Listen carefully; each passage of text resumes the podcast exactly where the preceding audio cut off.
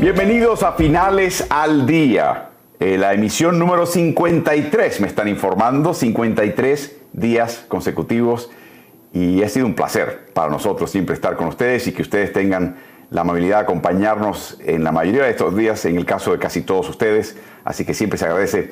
Y como hoy estoy por mi cuenta y hoy no le tengo que pasar la bola a nadie, utilicé la camiseta de Pistol Pete Maravich. Los colores son los colores que se asemejan, por supuesto, al del equipo del Utah Jazz. Él comenzó su carrera con Atlanta, pero terminó jugando con el equipo New Orleans Jazz y luego se mudó al equipo de Utah. Y le llamaban Pistol Pete porque era un pistolero. De hecho, era un gran pasador, gran creativo pasador. Ustedes pueden ver los videos en YouTube, pero su distintivo era que las tiraba todas y anotaba cuarenta y pico puntos por partido a nivel universitario y ahí por ende viene el nombre de Pistol Pit. Así que como no tengo que pasar la bola, estoy por mi cuenta, las tiro todas. Así que bienvenidos a esta, esta emisión y por supuesto nuestro agradecimiento a todos ustedes por la compañía y el hecho de que siempre queremos que a través de nuestras plataformas o las del Mercurio Ovación Digital nos envíen sus preguntas, comentarios, sugerencias, opiniones y memes. Ya estamos empezando a incluir memes que ustedes nos envían y esa es la parte más entretenida del programa. De hecho, la intervención de ustedes sus preguntas y todo. Así que hoy tenemos una oportunidad de tener más preguntas que el usual. Aprovechen para mandar la suya y hagan a través de las plataformas de ovación y de el Mercurio eh, que nos acompañen, las captamos, las incluimos o también lo pueden hacer a través de nuestras plataformas. Estamos en todas. Estamos en Twitch, en el canal Twitch bajo este nombre de Ritmo NBA.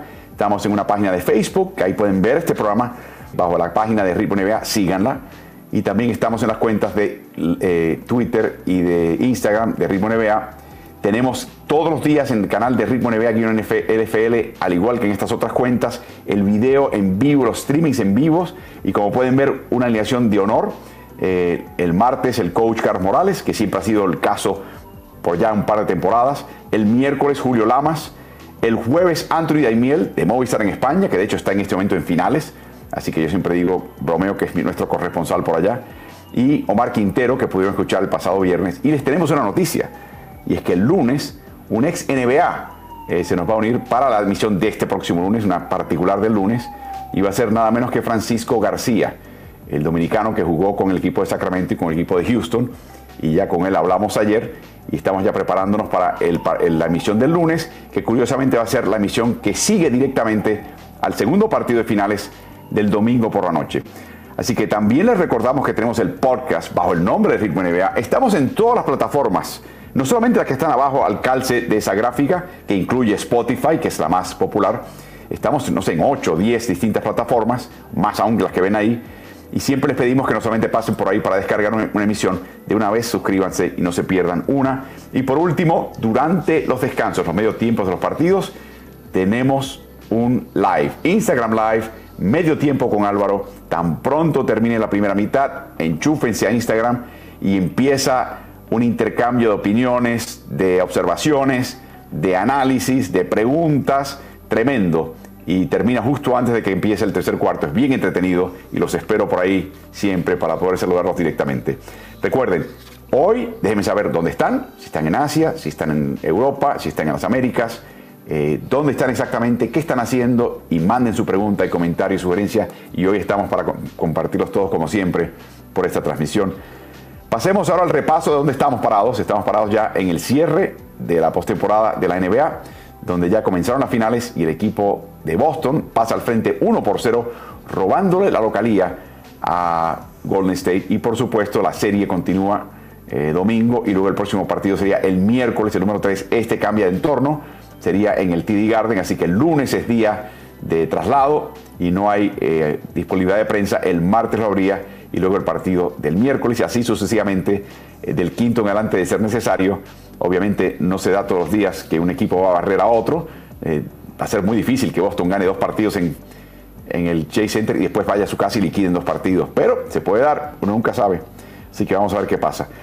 Pasamos a las noticias de la NBA y nos llega una noticia que para mí es tremenda porque lo conozco personalmente y les puedo decir que es una gran persona.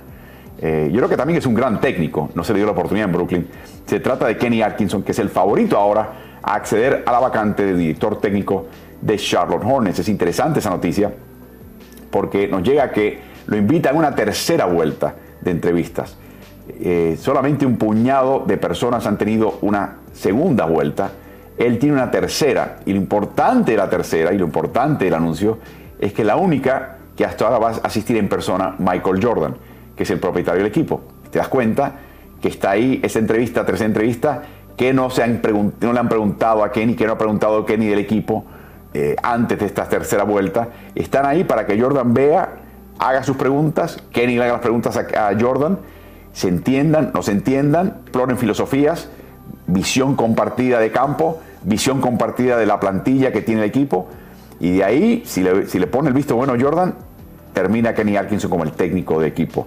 Eh, recuerden que fue técnico de Brooklyn Nets por casi cuatro temporadas. Heredó al equipo después de que el equipo despachó a Paul Pierce y a Kevin Garnett y le dieron nada, remiendos. Y él poco a poco lo fue aglomerando a un equipo que terminó en playoffs.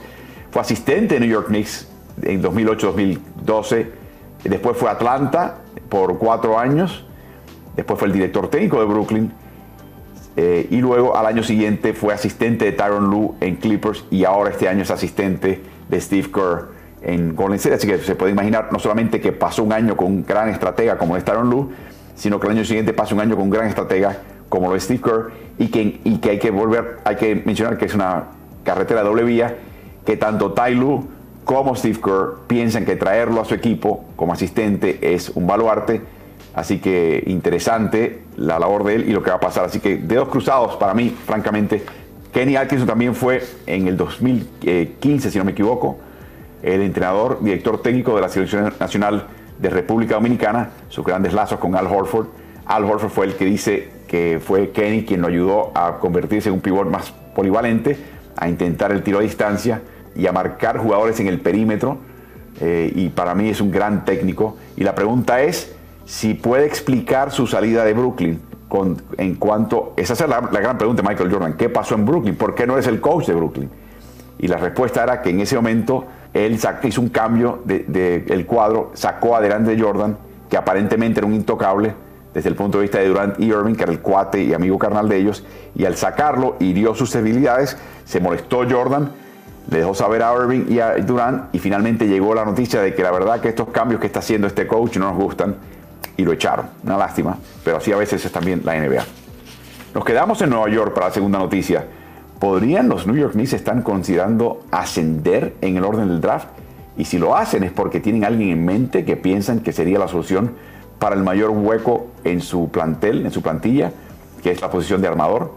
Vamos a ver, dice Ian Begley, que lleva muchos años dando vueltas y no eh, habla de más, y ahora está trabajando para SNY eh, Televisión, que es un canal de televisión local en Nueva York, que los Knicks podrían estar buscando ascender. Eh, no están diciendo quién, pero quieren, se habla de que los Knicks han estado buscando un armador dinámico, o sea, un armador que, que haga mella, que marque muy bien, que despunte armando, que también pueden estar, que sea polivalente. También señalan los Knicks que están buscando ese jugador por vía de la agencia libre o por vía de un traspaso. O sea que hay distintas maneras de llegar a ese punto. O sea que la consideración de ascender en el orden del draft depende si no puedes conseguir algo ya en un traspaso o en una adquisición de agente libre. Así que veremos qué pasa ahí. Tienen la undécima selección global, la de los Knicks propia. También tienen la cuatrigésima segunda, o sea, en la segunda vuelta. Y podrían, hay varios equipos que sí se rumoran, podrían estar considerando descender en el orden del draft porque no tienen al jugador que ellos quieren y quieren más selecciones en el draft. Eh, se rumora, por ejemplo, que Portland, que tiene la séptima global, podría descender. Nueva Orleans, que tiene el octavo global, podría también entregar esa selección por más selecciones futuras y veremos qué pasa. Y Bagley dice que también incluye al equipo de Sacramento. ¿Se acuerdan? Sacramento cayó del.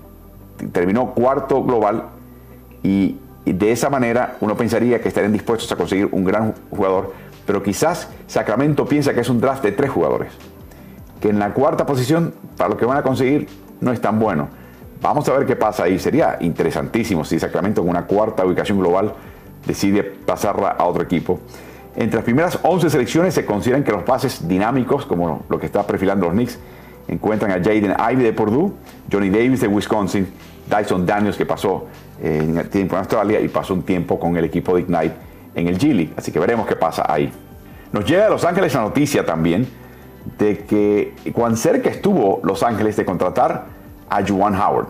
Juwan Howard fue un gran jugador de NBA, se distinguió muchísimo en la Universidad de Michigan, era parte del Fab Five, que incluía a Chris Webber y a Jalen Rose. Eh, no pudieron ganar los campeonatos que querían, pero llegaron bastante lejos con el, técnico Fisher. Sin embargo, eh, eh, termina en la NBA, da un par de vueltas por la liga y en sus últimos tres años termina en Miami, coincidiendo con los Heatles, con LeBron James, Chris Bosh y con Dwayne Wade. Tenía la función en aquel momento de lo que hoy es Udonis Haslem, el veterano que casi nunca juega, pero está ahí para concentrar al equipo, para servir de mentor, para preparar a la gente, para enfocar al veterano inclusive. Eh, es el tipo de jugador que el veterano respeta, aun si, si no juega, porque ha vivido mucho y sabe de lo que está hablando. Así que habla con siempre mucha gravitas, con mucho peso. Y por ende, ahí estableció LeBron James una linda relación con Howard. Lo respeta muchísimo. Y aparentemente era James el que quería que Howard fuera a Los Ángeles como técnico. Eso no hay sorpresa. Pero también hay otro lazo. En la Universidad de Michigan, un compañero de equipo de Howard era un tal Rob Pelinka, que hoy es el gerente general del equipo de Los Ángeles. Así que por dos razones querían a Howard en Los Ángeles de mala manera, pero hay un pequeño detalle. El hijo Jace de Howard empezó a jugar en Michigan este año. Y el año que viene llega el segundo retoño, Jet. Y no quería irse de Michigan hasta que concluyese la carrera de sus hijos, donde él fuese su entrenador y su mentor en Michigan. Así que le dijo que no a los Lakers, que lo querían desesperadamente, y los Lakers optaron ahora por Darvin Ham con un contrato de cuatro años. Ahora, aquí viene lo bueno. Stein no termina ahí la historia. Aquí viene lo bueno. Aparentemente Los Ángeles no era el único equipo que quería a Juwan Howard. De nuevo, un técnico a nivel universitario, pero sin experiencia en esas ligas en la NBA, aunque jugó mucho tiempo y sabe de qué se trata el ambiente NBA. Brad Stevens, cuando era del puesto de Danny Ainge, eh, su objetivo principal, según Mark Stein, era contratar a Juwan Howard como técnico de los Boston Celtics. Y cuando Juwan Howard le dijo a los Celtics hace un año lo que ahora le dijo a Los Ángeles para su vacante, entonces Stevens empezó a buscar y halló a Ime Udoka. ¿Qué les parece? Este Howard debe ser un portento como coach. Así que muy apreciado, muy respetado, en el tope de la lista de todo el mundo. Y me imagino que en un año o dos estará disponible para ingresar a la NBA cuando ya sus hijos eh, terminen su carrera universitaria. Veremos qué sucede en todo esto. Continúa el tema de la venta del equipo de Portland, pero ahora con ciertos dobleces muy interesantes. El anuncio que el fundador de la empresa Nike, Phil Knight, eh, quiera comprar el equipo junto a un emprendedor del equipo de Los Ángeles, que de hecho me entero ahora tiene ascendencia argentina, eh, podría ser un dueño de ascendencia argentina en la NBA, un co-dueño, eh, están ofreciendo más de 2 mil millones de dólares por el equipo y el equipo dice no estamos en venta, pero que todo el mundo sabe que al morir Paul Allen, el fundador de Microsoft, con una fortuna enorme, dejó varios activos, entre ellos el equipo de Portland en la NBA y el equipo de Seattle en la NFL, pero dejó la orden que en el momento en que me muera, mi hermana Jody se va a encargar de la herencia y tiene que vender mis activos para que con todo el caudal que recaudemos de esa venta, lo invirtamos en unas fundaciones de causas benéficas importantes para el fenecido Paul. O sea que empezó el reloj, el, conteo regresivo. Y ahora sale el paso diciendo, no, no, no, no estamos a la venta. Es que estamos a la venta y todo el mundo lo sabe. Además, por encima, el comisionado en la conferencia de prensa a medios, antes de comenzar las finales, dice, no, están a la venta. Y me consta que hay varias, varios postores. Y yo creo que el anuncio de Nike era tratar de salir al paso y tratar de que se mantenga el equipo ahí. Ahora, John Canzano, que ha descubierto este equipo por décadas y ahora tiene un newsletter propio eh, donde detalla todo esto, dice que ahora la liga está tratando de timonear un poquito la cosa. Está muy contento con Phil Knight, porque Phil Knight es un socio de la liga prácticamente, con el dinero que Nike le entrega en patrocinios a la NBA. Así que tenía reparo alguno de que una persona como Phil Knight eh, ingresase como un eh, propietario de un equipo y yo creo que el resto de los, de los propietarios lo verían con buenísimos ojos. O sea que no hay problema con Knight. Pero hay algo interesante y es que la liga está tratando de preparar a dos personas en particular para que consideren ser propietarias de equipos de NBA. Sí, la NBA está buscando que una fémina sea dueña de un equipo, dueña principal de un equipo. Y están acercándose a Mackenzie Scott, que se divorció de Jeff Bezos, el que fundó la empresa de Amazon y se quedó con la mitad del caudal de la familia, pero aparentemente en el caso de ella no hay interés alguno, no ha habido señal alguna de que su interés en este momento sea algo que no sea filantrópico, eh, así que no veo por qué, pero están tratando de ver si se le interesa el tema. La que sí podría ser dueña es la viuda de Steve Jobs, el que fundó y levantó la empresa Apple, que falleció de cáncer hace unos años. Se llama Lauren Powell Jobs. Y la razón por la cual ella es mejor candidata es porque está interesada en el deporte. Porque ya es la propietaria minoritaria principal del equipo de Washington Wizards y la empresa que es dueña de varios equipos llamada Monumental Sports.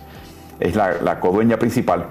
Eh, y también ha invertido un capital de inversión en la WNBA, o sea que está comprometida con el básquet femenil también, eh, Lauren Powell Jobs, y podría ser en este momento o en un momento futuro, me estoy pensando en Seattle, si hay expansión, estoy pensando en ese tipo de equipo, están tratando de posicionar a la liga para que tengamos una propietaria femenina. Eso es lo interesante de esta noticia. Me preguntan, ¿y qué tiene que ver esto con lo deportivo? Bueno, lo que queda bien claro es que quizás la salida de CJ McCollum de Portland responde no a necesidad imperante, no, es porque se estaba poniendo viejo, estaba lesionado, no, es porque están tratando de cuadrar los números internos del equipo para tener más ganancias y poder vender al equipo por un múltiplo mayor de dinero. O sea, están abaratando la nómina para mostrar más ganancias, para poder decir, este equipo gana tanto dinero, págame más. Así que es una cuestión eh, fiscal y la pregunta es hasta dónde va a parar eso. No lo hacen con Damian Lillard porque por mucho que querían a McCollum, aman a Lillard y la, lealtad que ha mostrado Lillard ha sido tremenda. Así que creo que hasta ahora esa, ese agua, esa sangre no llega a ese río. Pero ojo con Portland en este momento tenue y tenebroso de posible cambio de manos en la parte más alta, en la propiedad, propiedad del equipo. Hablando precisamente de esa conferencia de prensa previa del finales de NBA, el comisionado Adam Silver y el comisionado David Stern, previo a él, dan ciertas conferencias importantes. Es el estado de la liga. Es cómo va la liga. Hay dos principales. Está la que dan justo al comenzar la, las finales de NBA y hay otra que dan justo antes de comenzar las celebraciones del fin de semana y la semana de estrellas. Hay varias otras para la prensa más reducida, para aquí se presentan y está abierta a toda la prensa de todo el mundo. Y un par de comentarios muy interesantes que queremos compartir con ustedes para que los puedan escuchar directamente y subtitulados por la gran producción de Ritmo NBA. Y voy a comenzar no con el primero que teníamos en la lista, pero con el segundo, porque recién hablamos del caso de Portland. Y el comentario que hizo eh, el comisionado Adam Silver acerca de la situación de Portland. Lo importante aquí es la frase que ya escucharán donde dice que no, el equipo está a la venta. O sea que esta negativa que dio la jefatura del equipo le salió al paso y, la, fue una contradicción directa de parte del comisionado. Escuchemos a Adam Silver en su rueda de prensa previa finales hablando de la situación de Portland Trail Blazers. I, I don't know all the specifics of Paul Allen's trust. What I understand is that Jody Allen, who is Paul Allen's sister, is the trustee of the estate, and that at some point the team will be sold. Um, I don't have any sense of the precise timing. I read that same statement today in which um, she or someone on behalf of the estate said the team is not currently for sale. But at some point it will be for sale. I mean, this is a hugely complex estate, and even though it's already been several years, um, these things can take time. I mean, I, having said that, everybody has an interest in a smooth transition. I think Jody has been an excellent steward of the team. In the meantime, I'll, I'll say Portland um, has been a wonderful community um, for the NBA. The team has been there over 50 years now, um, and you know our preference, my preference, would be that that team remain in Portland as part of this process. O sea que te está, está timoneando todo el proceso. Hay varias cosas aquí que son interesantes. Piensan que es inevitable por las órdenes de, la herencia de Paul Allen que este equipo tiene que venderse. Por lo tanto, en la mente del señor Silver y la liga, mientras más temprano, mejor. Mientras más rápido se concluye el proceso, mejor. Número uno. Número dos, están ya trazando la línea. Ah, eh, eh, este equipo se queda en Portland. No, se te ocurra llevárselo a, a, Seattle o a otra plaza abierta, a Las Vegas, porque son plazas de expansión. Se están ya dirigiendo en ese sentido. Y yo creo que también hay una premura de parte de la liga porque los equipos se están convirtiendo en algo muy caro para adquirir para un dueño individual, ni siquiera para un grupo de dueños. Recuerden que tú puedes tener hasta 25 propietarios del equipo, el mayoritario, o sea, el, que tiene la mayor participación, la, parte más baja, la proporción más baja que puede tener el, el, principal dueño es un 15%. Pero aún si tiene el 15% y los demás se reparten el 85%, aquí la clave es que está siendo muy caro. No hay tantos magnates que puedan verdaderamente financiar la compra de un equipo. Por lo tanto, mientras más temprano puedas vender un equipo, mejor, porque de aquí a cuatro años ese equipo de porno no lo puede comprar mucha gente. Y yo creo que están tratando de dirigir esto. Si Phil Knight es la persona, perfecto. Si es alguien más que mencionaba, perfecto. Eh, se habló mucho de eh, la, posibilidad de acortar la temporada regular, recortar partidos. A mí esto yo no lo entiendo, de todos los sentidos. Yo no entiendo por qué deportivamente se van a jugar menos de los partidos que se juegan. Eso quiere decir que todo el libro de registros, de marcas y toda la historia de la NBA se tira por la borda, como que no importa. No, nada de asteriscos de que hay una temporada de 72 partidos y comparada con las previas de 82. Eso por un lado. Después, el punto de vista económico. Todo el mundo, hasta el comisionado, se le paga una cantidad de dinero en base a 82 partidos por equipo. Tú recortas los partidos, recortas los ingresos. Entonces, ¿quién está dispuesto a, sufrir un recorte salarial? Los jugadores. LeBron James. La asociación de jugadores. Nadie. O sea que esta discusión es de gente que no tiene eh, eh, una participación importante en la liga. Eh, y por lo tanto siempre viene afuera, típicamente es la prensa. Pero bueno, escuchemos lo que tiene que decir al respecto Adam Silver. Um, it's something we've been talking a lot about the last.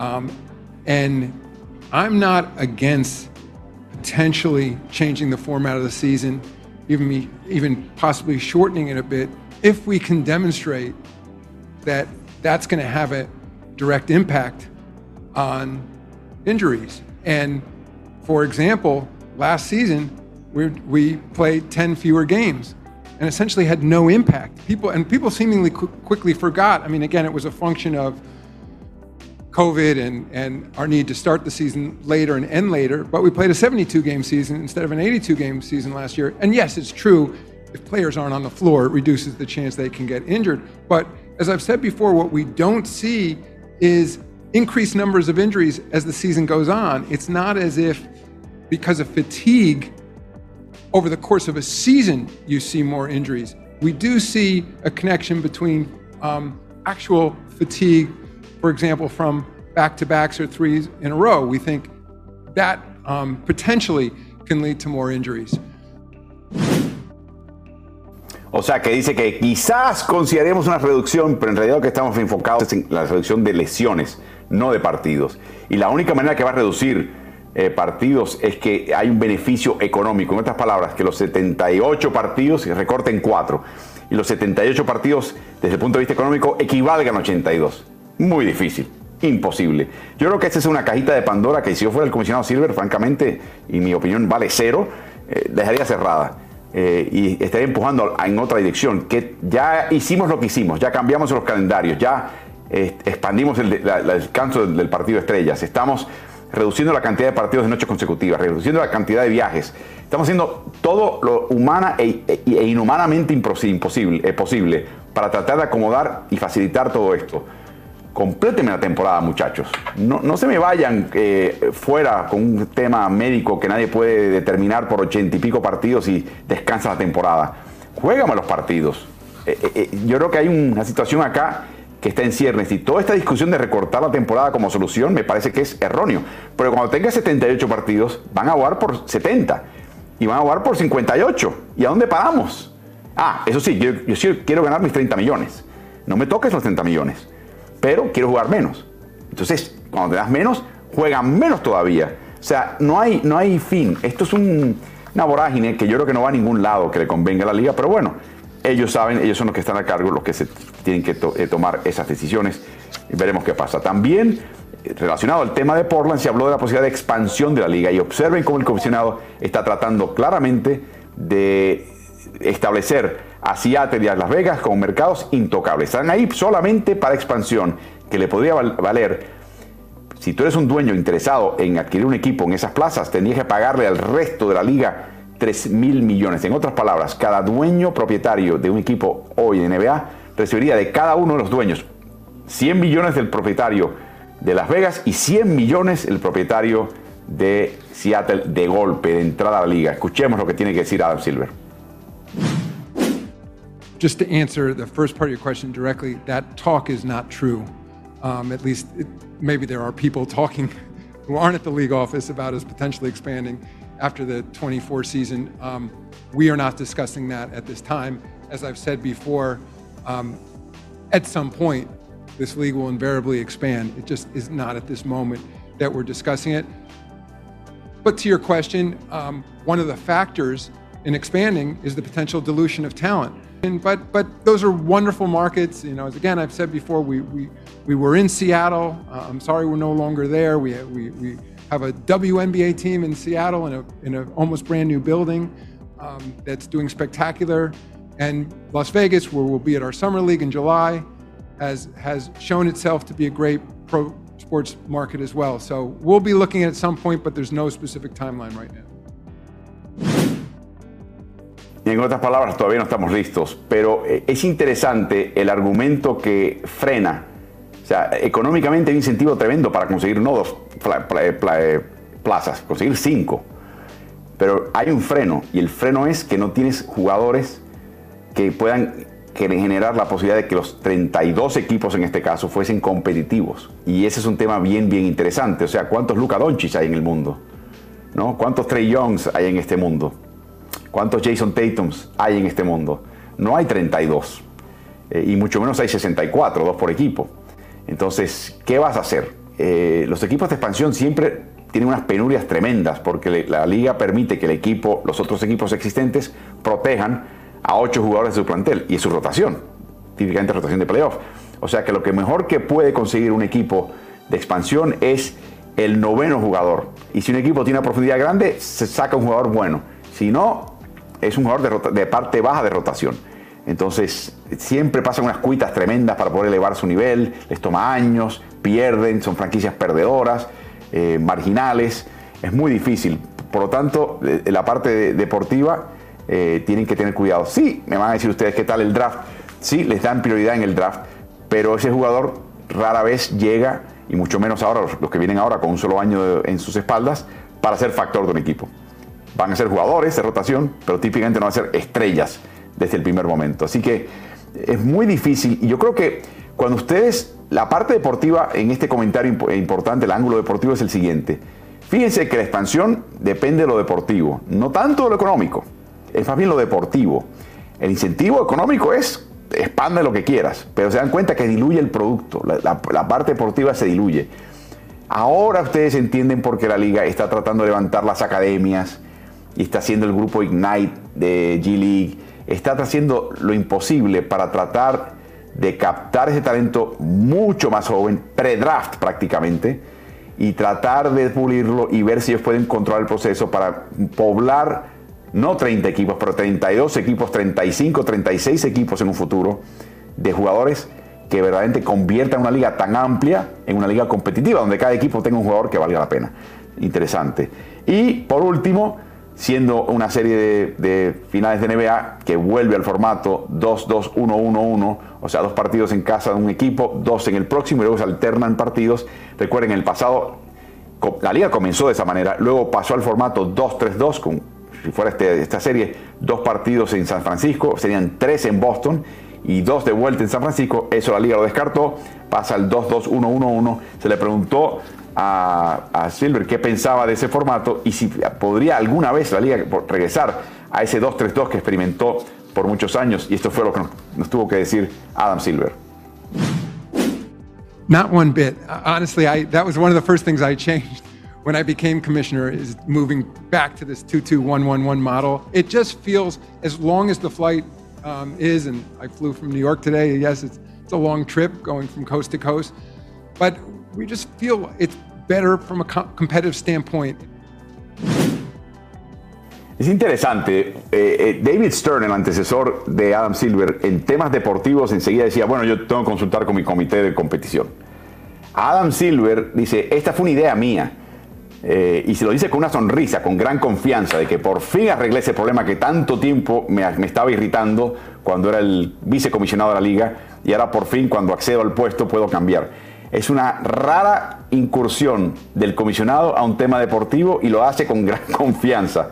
Muy interesante ese comentario y revela mucho de cómo funciona la NBA bajo Adam Silver en el tema de, la parte deportiva. Y, y así concluimos con la sección de noticias de NBA.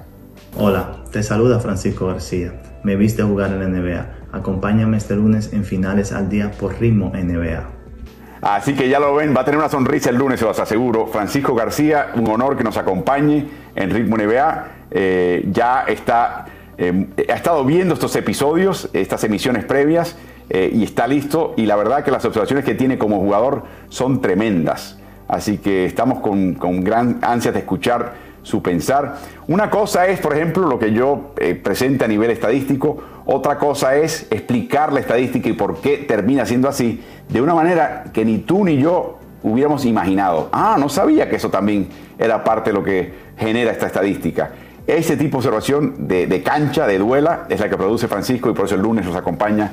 Así que por favor ustedes acompañen también el lunes, misma hora, mismos canales. Vamos a pasar a puntos de finales. Eh, antes que nada, eh, vamos a pasar a repasar un poquito la historia de equipos como el de Boston, que camino a finales tuvieron que sufrir al menos dos series que llegaron a siete partidos. Y en este caso hay un total de tres equipos en la historia de finales que llegaron a ese punto, de los cuales nueve alcanzaron finales. O sea que el pasar por dos séptimos partidos le sirvió al equipo de manera de curtirse eh, para llegar a finales. De esos nueve equipos, lamentablemente solamente tres ganaron finales. O sea que seis de los nueve equipos, de los trece que pasaron por dos partidos séptimos, nueve fueron a finales, tres ganaron, seis perdieron. Y de esos seis, dos de ellos fueron barridos en finales, cosa que ya Boston aseguró no va a pasar. En este caso, la pregunta es si Boston se convierte ahora en el cuarto equipo en haber pasado por eh, dos séptimos partidos camino a finales que finalmente la ganaron. Sería el cuarto equipo en lograrlo de 14 en total. Veremos si cumple esta historia. Recién cumplidos sus 36 años de edad, Al Horford sigue rindiendo a un nivel altísimo. Hay unas métricas especializadas que la liga puede sacar porque rastrea el movimiento de jugadores, árbitros y balón en la cancha con sus 24 cámaras eh, sobre la cancha eh, y de esa manera pueden seguir exactamente lo que pasa.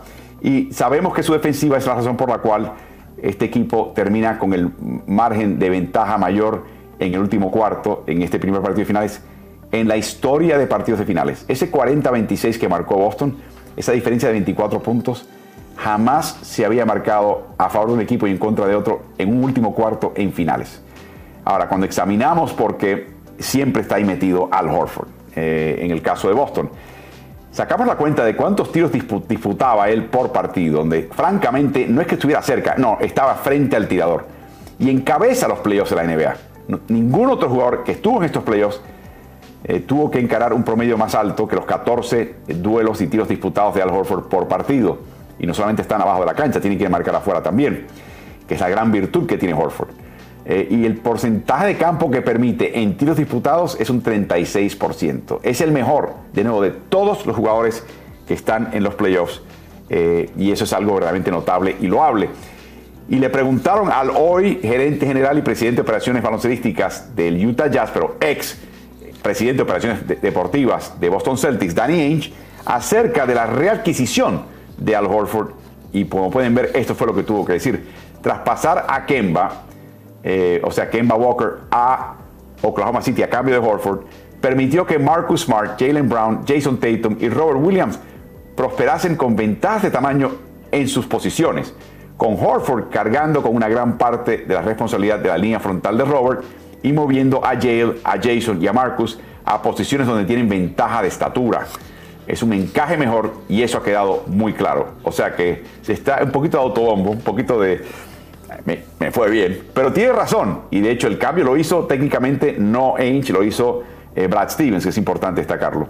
Así que eh, eso es interesante. Queremos también repasar un par de comentarios que les mencionamos en el pasado en Ritmo NBA después del primer partido, pero queríamos que lo escucharan directamente. El primero fue una pregunta a Jason Tatum acerca de su noche. Tuvo una noche difícil, no tiró bien de campo, fue, estuvo, fue el blanco de la defensiva completa del equipo de Golden State, terminó encestando solamente 3 de 17, 1 de 5 triples, en 17 intentos al acumuló 12 puntos, que esa relación es muy pobre. Recuerden, tiene que ser más de un punto por intento y está muy por debajo de eso. Así que fue una noche tupida para él, ¿no? Pero le preguntaron cómo se sintió y cómo se sintió en general al haber tenido esa, ese partido y aún así haber ganado el encuentro y ver al resto de sus compañeros tener una buena noche y ganar el partido. Y esto fue lo que tuvo que decir Jason Tatum, demostrando mucha madurez. When you don't score in the fourth quarter, but the team scores 40, you have assists, you play make, but you offensively you're off. How do you walk away from a game like that when you're not good offensively, but the team is good otherwise? Uh, ecstatic, right? 40 points in the fourth quarter.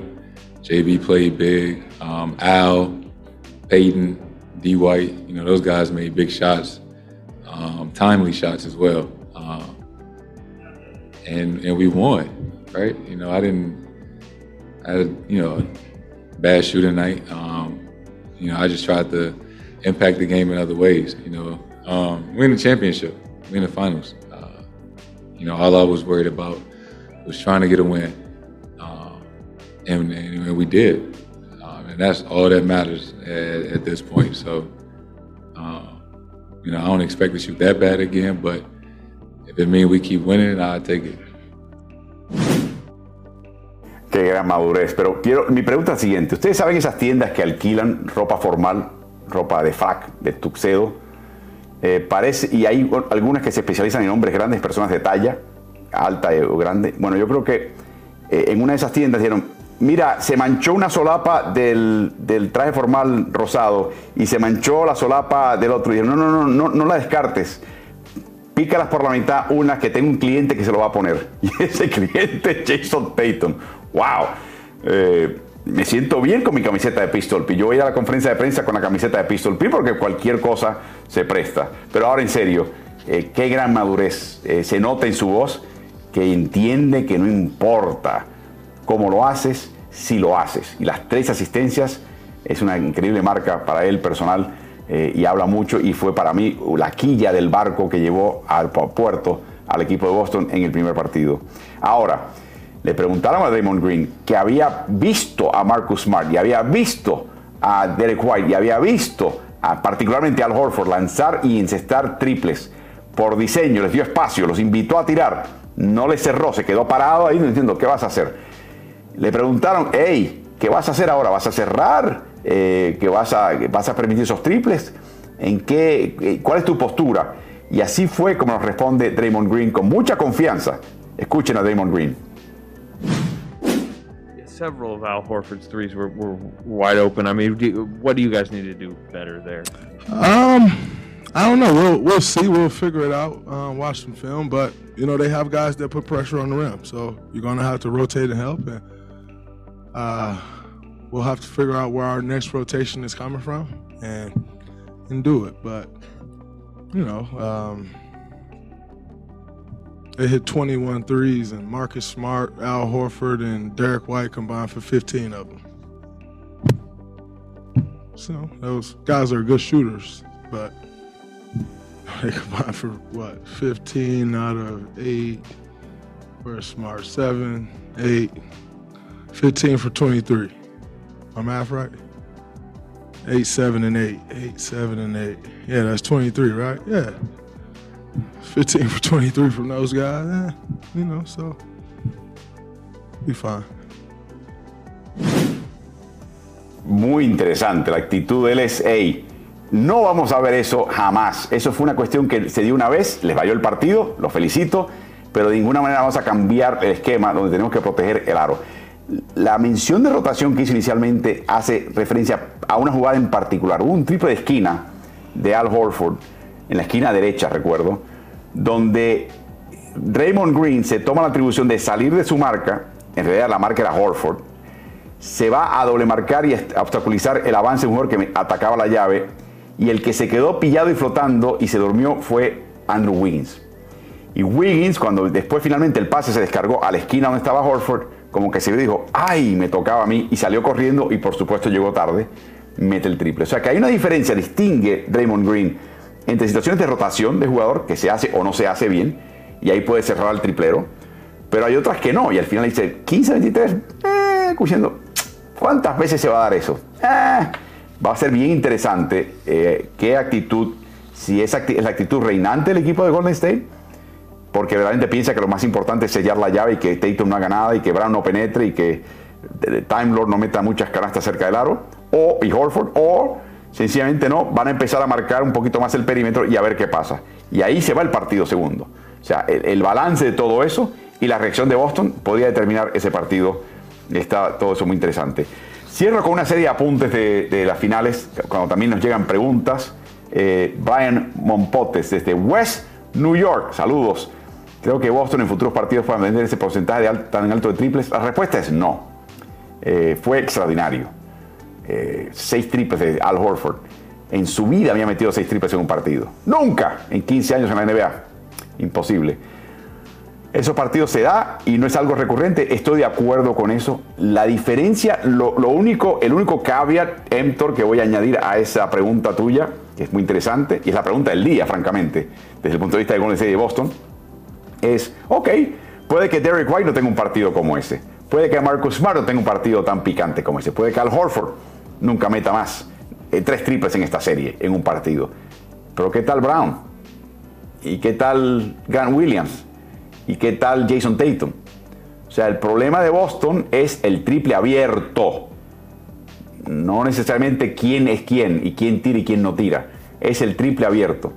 Así que va a ser bien interesante esa, ese tema em, en caso de que esto venga a colación y podría definir la serie. Eh, saludos desde Marconi, Uruguay, hasta Marconi, Uruguay, Osvaldo Castro que nos acompaña. Desde Argentina, Abel Ali, saludos, una bella familia, la que veo por Facebook. Están siguiendo la cuenta de Ritmo NBA en esa plataforma. Bienvenidos. Eh, Juan Leuno, eh, desde Chile, asumo, disfrutando nuevamente de este espacio por la mañana. ¿Será Jalen Brown el que mantenga la ofensiva de Boston cuando Tatum no esté cómodo en cancha? Lo hizo en el último cuarto, fue espectacular. Eh, y lo hizo contra un grupo pequeño, un poquito lento el equipo de, Golden State en ejecutar ciertas rotaciones y cambios de personal en el partido, que también va a ser un ajuste. Y de eso quiero hablar para cerrar. Eh, Sebastián Pérez, eh, desde el laboratorio en Buenos Aires. Qué bien, qué bien. Laburando y además escuchando y aprendiendo por partida doble. Bayense, hablando del básquet, no hay más nada que hablar. Bayense, ya te distingue. Mis saludos a todos ellos. Desde Colombia, café y buñuelo. Guárdame esa ahí, Antonio, por favor, que voy para allá. Llego a tiempo, no te preocupes hay hambre, yo no he desayunado, así que buen provecho eh, para vos. Eh, y desde Manatí, Puerto Rico, Trini Pancho, saludos Trini, te ves muy bien, estás tan bien vestido, casi tan bien vestido como Jason Tatum. Y desde Chile, Chile con café, Raúl Rivera Torres, saludos a todos ustedes. Eh, quiero cerrar ahora con los comentarios, apuntes que he sacado por aquí y por allá de estas finales para compartirlos. Mañana tendremos más comentarios de esta índole en víspera del partido del domingo. Este equipo de Boston liquidó el primer partido con un parcial de 17 a 0 a su favor en el último cuarto. Es el segundo parcial más amplio. Eh, sin puntos, por el contrario, en último cuarto, en partidos de finales en el último medio siglo. O sea, parió la mula, algo inusitado, prácticamente sin precedentes. Los seis triples de Horford en el su primer partido de finales fue su mayor cantidad en un partido de NBA, no importa si fue temporada regular o playoffs. Boston intentaba 46% de sus intentos de campo detrás de la mediana de triples en estos playoffs, solamente Dallas había intentado una proporción mayor. O sea que siempre uno piensa en un equipo triplero y piensa en Golden State. No, el, equipo triplero en esta serie es Boston. Yo creo que hay, que entenderlo. La amenaza, la eficiencia de triple sigue siendo de Golden State. Pero el equipo de volumen y el día que están enchufados te pueden matar es el equipo de Boston. Porque por diseño van a intentar más. Derek White encestó 5 de sus 8 intentos de triple. No fue una marca personal porque un partido en San Antonio logró meter 7 de 13. Pero White, para que tengan una idea, y por algo lo dejaron abierto, había encestado solamente 16 de 58 triples en playoffs, o sea, un 28% de triples previo al primer partido de finales. Por eso lo dejaron encestar y su respuesta fue encestar 5 de 8. Volvemos al tema de Draymond Green. ¿Qué va a hacer el equipo de Golden ahora? ¿Marcarlo o no? Buena pregunta. Boston encestó 51% de campo y eso incluye la mala noche de Tatum, de 13-17. Saque esos números de Tatum. Y el resto del equipo de Boston Celtics, en el primer partido de finales, encestó casi el 60%. De nuevo, habla de la cantidad de atención defensiva y, activos defensivos que dedicó Golden State a frenar a Tatum y cómo ese, esa, acción y ese acto liberó de tal manera a los demás para, para encestar un 60%. Todos que no fuesen Tatum vestidos de verde en el partido. Eh, defensivamente, Boston se tomó riesgos en el cierre del partido que esta vez le resultaron. eh, comentó Imi Udoka, y les quiero leer con calma, escuchen esto con calma. Llevamos a cabo algunos intercambios de marca voluntarios anticipados, lo que llaman pre-switching en inglés, para deshacer el valor de los internos en las acciones y de esa manera descontar tiempo de reloj. En otras palabras, si sabían que querían un duelo eh, y querían hacer el pick and roll, intercambiaban las marcas para anular el pick and roll. Espérate, ¿para qué tengo que hacer el pick and roll? Pero en el momento en que Golden State descifraba eso, pasaban dos segundos del reloj. Y espérate, se me está acabando el tiempo. Tengo que apresurarme. Me están dando lo que quería. No, no, no hagas el pick and roll, espérate, lo tengo acá. Y ese pequeño desliz preintercambiaban marcas. Eh, sabiendo que si venía el pick and roll iban a terminar donde querían terminar. Y eso confundió al equipo. O sea que hacer el pick and roll para Golden State era contraproducente. Y, se basa la ofensiva de cada equipo de la NBA en pick and rolls. O sea que Ime le viró, lo puso patas arriba. Puso su ofensiva patas arriba para, para poder confundir a Golden State por, solo, por uno, dos segundos que le valía un tiro forzado al final de esa posesión. Genial lo de Udoka. Eso fue lo que hizo en el último cuarto. Eh, hemos dependido de, eso, eh, dependido de eso todo el año. Nuestra defensiva uno contra uno. Así que los jugadores se aplicaron a la defensiva, fuimos más físicos y marcamos sus tiradores con mayor ahínco. Los desgastamos un poco. De nuevo, es el, el el perfil de Boston. Muy físico, muy rudo, te cansa, te cansa físicamente, te cansa mentalmente. Eh, no te, quitan espacios, están encima tuyo como estampita, te desesperan, te molestan, te enfurecen, sacas el codo, falta ofensiva, eh, es algo, es un asedio mental y físico y poco a poco te va machacando. En el último cuarto, y después de haber sido reinsertado a la cancha y insertar un par de canastas, Steph Curry no hizo más en este partido. Falló sus tres intentos en el cierre del encuentro, nunca fue a la línea del tiro libre. Lo marcó también Boston, que falló sus tres tiros y no lo cometió falta el equipo de Celtics. Fue parte de un torniquete aplicado por Boston en el cual Golden State no metió ni un punto ni un tirito libre a través de 4 minutos y 56 segundos del último cuarto. Ahí viene el 17 a 0, extraordinario. Cuando Clay Thompson finalmente quebró el hechizo con puntos anotados con minuto 9 por jugar, ya el partido estaba totalmente definido a favor del equipo de Boston. Así que el torniquete defensivo en el momento preciso, aún con Curry en cancha. Y es notable que Golden State en la serie previa contra Dallas se enfrentó a este esquema de five out, de los cinco jugadores todos con capacidad de tirar de distancia, rodeando la media luna, nadie insertado en la llave, lo que llaman cinco fuera, y tú creas situaciones individualmente o con pases y pick and rolls entre los jugadores que están en el perímetro, donde la, parte central de la cancha está totalmente abierta, es una pradera, y donde el equipo tiene que rotar desde las esquinas para tratar de defender el aro, el equipo defensivo. Entonces, es interesante que Golden State vio esto de Dallas en la serie. O sea, no es que me digas que Boston nos sorprendió no esperaba eso de Boston. La sorpresa vino en que su expectativa es que Boston no iba a hacerlo. Cuando Boston baja la escuadra, saca a Smart, saca a Williams, pone a Horford de pivot que mete el triple y tiene a Tatum, a Brown, a Pritchard, a White en cancha, de repente el equipo se transforma en un five out. El mismo esquema de Mavericks contra Golden State, que uno pensaría estarían preparados para hacerlo, pero no viniendo de Boston. Los sorprendió. De nuevo, el genio de Boca y quizás la falta de preparación del equipo de Steve Kerr en ese sentido. Ya estarán preparados para el segundo partido, pero les costó un partido, les costó el primero. Así que es importante destacar esa pequeña eh, sutileza táctica. Eh, y todo el mundo anticipa que Golden State va a intercambiar marcas eh, para el segundo partido. En vez de Draymond Green estar marcando a Horford y Clay Thompson marcando a Jalen Brown, que hizo, hizo añicos la marca de Thompson en el último cuarto, van a intercambiar. La anticipación es que en el segundo partido del domingo, Draymond Green va a estar marcando a Jalen Brown y Clay Thompson va a estar marcando a Al Horford. Va a ser interesante ver ante esa guerra avisada si muere soldado en las filas de Boston. ¿Qué va a hacer Imudoka a enterarse que esa puede ser una gran posibilidad? Porque se está hablando eh, no, a sotoboche, en voz alta, que eso viene, viene, viene, que va a haber un cambio de marca por parte de Golden State. Otra cosa interesante de este partido, Steph Curry eh, mencionó que si hace falta que él juegue todo el partido, él está dispuesto a hacerlo. Y empecé, al escuchar ese comentario, empecé a buscar y a jugar estadísticas de qué pasó con Curry en cancha y qué pasó cuando Curry no estuvo en cancha. Curry jugó un total de 38 minutos y 17 segundos en el primer partido. Examiné esos 38 minutos y 17 segundos y tienes una gráfica que es muy, muy reveladora, que te habla de la fuerza de la gravedad, el peso que tiene cuando pisa la cancha el señor Curry.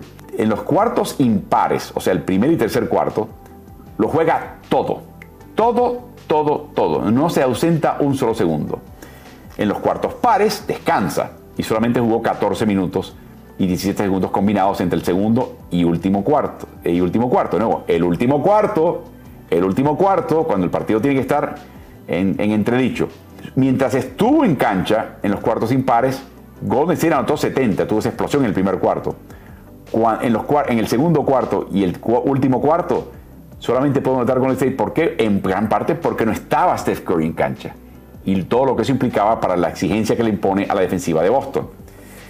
Él también se dedicó a anotar más, es una función también del tiempo pasado en cancha, pero intentó 17 tiros al aro en los primeros, el cuarto, primero y tercero, y solamente 8 en el segundo y cuarto. O sea que eh, la clave podría ser que juegue 40 minutos o más. Tan sencillo como eso. Eh, creo que es capaz de hacerlo, pero que juegue menos pool, que juegue más Curry y que la presencia de Curry desdoble de tal manera la defensiva de Boston que se asemeje más al equipo que metió 70 puntos y no 38.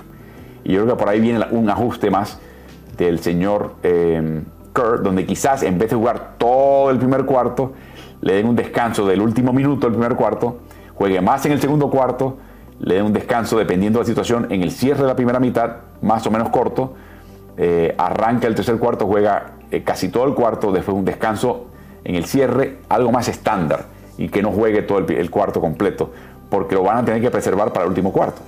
O sea, el cuarto que tiene que jugar los 12 minutos es el último. Eh, y va a ser bien interesante ver cómo llega a eso. La otra eh, característica que me sorprendió es la, idea de colocar a dos no tiradores en cancha. Y Gudala y Damon Green juntos en cancha estuvieron 12 minutos en cancha, un cuarto del partido. O sea, eh, Golden pensaba que no importa, podemos seguir anotando con ellos.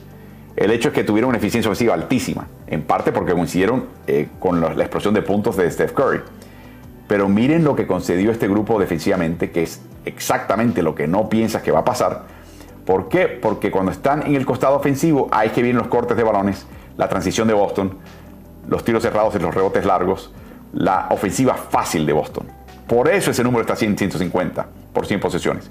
La eficiencia neta de Green e Iguodala, recuerden, elementos importantes de la, de la alineación de la muerte del equipo de Steve Kerr de Golden State Warriors, es de las peores que hay entre una dupla de jugadores que juegan minutos importantes en los playoffs para Golden State. Se han pasado de baluartes a anclas. Y creo que podrían estar hundiendo al equipo. Ojo, ojo, cuando estén ambos en cancha y qué reacción tiene Boston. Y ojo, a ver si los escalona Steve Kerr y no los pone juntos. Porque creo que parte de la falta de respeto que, por, que mostró el equipo de Golden State hacia Boston. Ah, no tienen tripleros. Ah, falta de respeto es que pensaron que podemos meter dos no tiradores y que, el saldo salimos ganando con ellos en cancha. Y Boston los desbarató. Así que va a ser bien interesante ver qué pasa ahí. Los ajustes vienen. Eh, Golden State no va a jugar, va a jugar mucho mejor. El problema de Golden State es que también lo va a hacer Boston. Y la pregunta es quién gana. El que está obligado a ganar, sin lugar a dudas, es el equipo de Golden State. Así que de esta manera concluimos mis notas y mis apuntes. Eh, no sé si hay alguna pregunta adicional de parte de ustedes. Pero por supuesto les agradezco muchísimo toda su compañía y comentarios, buena vibra, el hecho de que estén siguiendo las cuentas, el hecho de que estén viendo eh, en ciertos casos por el diario El Mercurio de Chile y el diario Ovación, el diario deportivo Ovación, que es parte del grupo del periódico El País en Uruguay, eh, y a través de ellos nos envíen sus preguntas, comentarios, sugerencias, que captamos, incluimos, envíenos memes, no solamente durante la transmisión, envíenos memes entre partidos, los capturamos, los incluimos en la próxima emisión, tan temprano como la de mañana, así que sean creativos, sean respetuosos, por favor, nada, nada vulgar, pongan cosas que podemos utilizar ¿no? y podemos compartir con una audiencia amplia. Eh, pero aparte de eso, despáchense, me encanta porque es la mejor parte para mí de todo el programa. Eh, y sigan enviando sus grandes eh, comentarios y preguntas, que eso siempre nutre el programa. También les recuerdo, como siempre, que se unan a nuestras distintas plataformas y las hagan crecer. Eso ayuda a que otros que no están enterados también se enteren a través del volumen que tenemos. Estamos en el canal de Twitch de Ritmo NBA. Estamos también en la cuenta de Facebook, como pueden ver, de Ritmo NBA. Siguen esa página. También estamos en Twitter, en Ritmo NBA. Estamos en, en Instagram, donde tenemos un Instagram Live durante los medios tiempos de cada partido de finales. Pues, es entretenidísimo. Pasen por la cuenta de arroba ritmo NBA. Inclusive una vez estén en Instagram pueden seguir la cuenta mía personal, que es arroba Álvaro Martín Oficial. Pero en este medio tiempo con Álvaro, ustedes son los protagonistas. Ustedes me preguntan, opinan, eh, qué les parece. Yo reacciono, menciono lo que veo, menciono lo que podría pasar en la segunda mitad como alternativas, cosas que se pueden utilizar o no. Es vertiginoso, es rápido, es, es en conjunto, es colectivo. Ustedes generan esto. Cientos de personas se unen a estos Instagram Lives. Son muy entretenidos y trato de cubrir la mayor cantidad de tópicos eh, posibles. Así que los espero el domingo en esta Instagram Live. Y por supuesto también les recuerdo que tenemos estas transmisiones todos los días hasta que termine finales de NBA. El lunes tenemos a Francisco García como invitado especial. Regularmente tenemos los martes a Carlos Morales, el miércoles a Julio Lamas, el jueves Anthony Daimiel de Movistar, el comentarista de NBA por 26 años de Movistar en España, y el jueves tenemos, el viernes tenemos a Omar Quintero. Así que es una alineación de lujo. Para mí es un honor trabajar con todos estos señores eh, un disfrute tremendo, intercambiar impresiones la noche antes de, las transmisiones de los partidos y verdaderamente tienen tanto que aportar. Y por supuesto también estamos en podcast. Pasen por su plataforma favorita. Estamos en Spotify, que es la más popular de todas. Estamos en, Apple, en iTunes, estamos en Google, estamos en Anchor, estamos en iVoox, estamos en otras que ni conozco. Eh, pero donde quiera que estén, busquen Ritmo NBA y de nuevo no solamente descarguen una emisión, suscríbanse, no se pierdan una de ellas eh, hay notas interesantes, eh, más allá inclusive de la, captura de audio que tenemos de estos segmentos de video, así que espero que pasen por ahí y se nos unan y aprovechen esta oportunidad. Así que me voy despidiendo, agradezco su gran compañía, estaremos mañana por las mismas plataformas, la de Ovación, la del Mercurio, las de Ritmo NBA, listo para hablar la víspera del partido número 2 de finales de NBA 2022 entre Golden State Warriors y Boston Celtics, obligatorio para el equipo de Golden State ganar ese partido. Boston lo sabe, Boston está mucho, muy confiado, va a ser un partidazo y tenemos mucho de qué hablar mañana a esta misma hora por este mismo canal. Disfruten el resto de su sábado y fin de semana y nos vemos mañana por Ritmo NBA.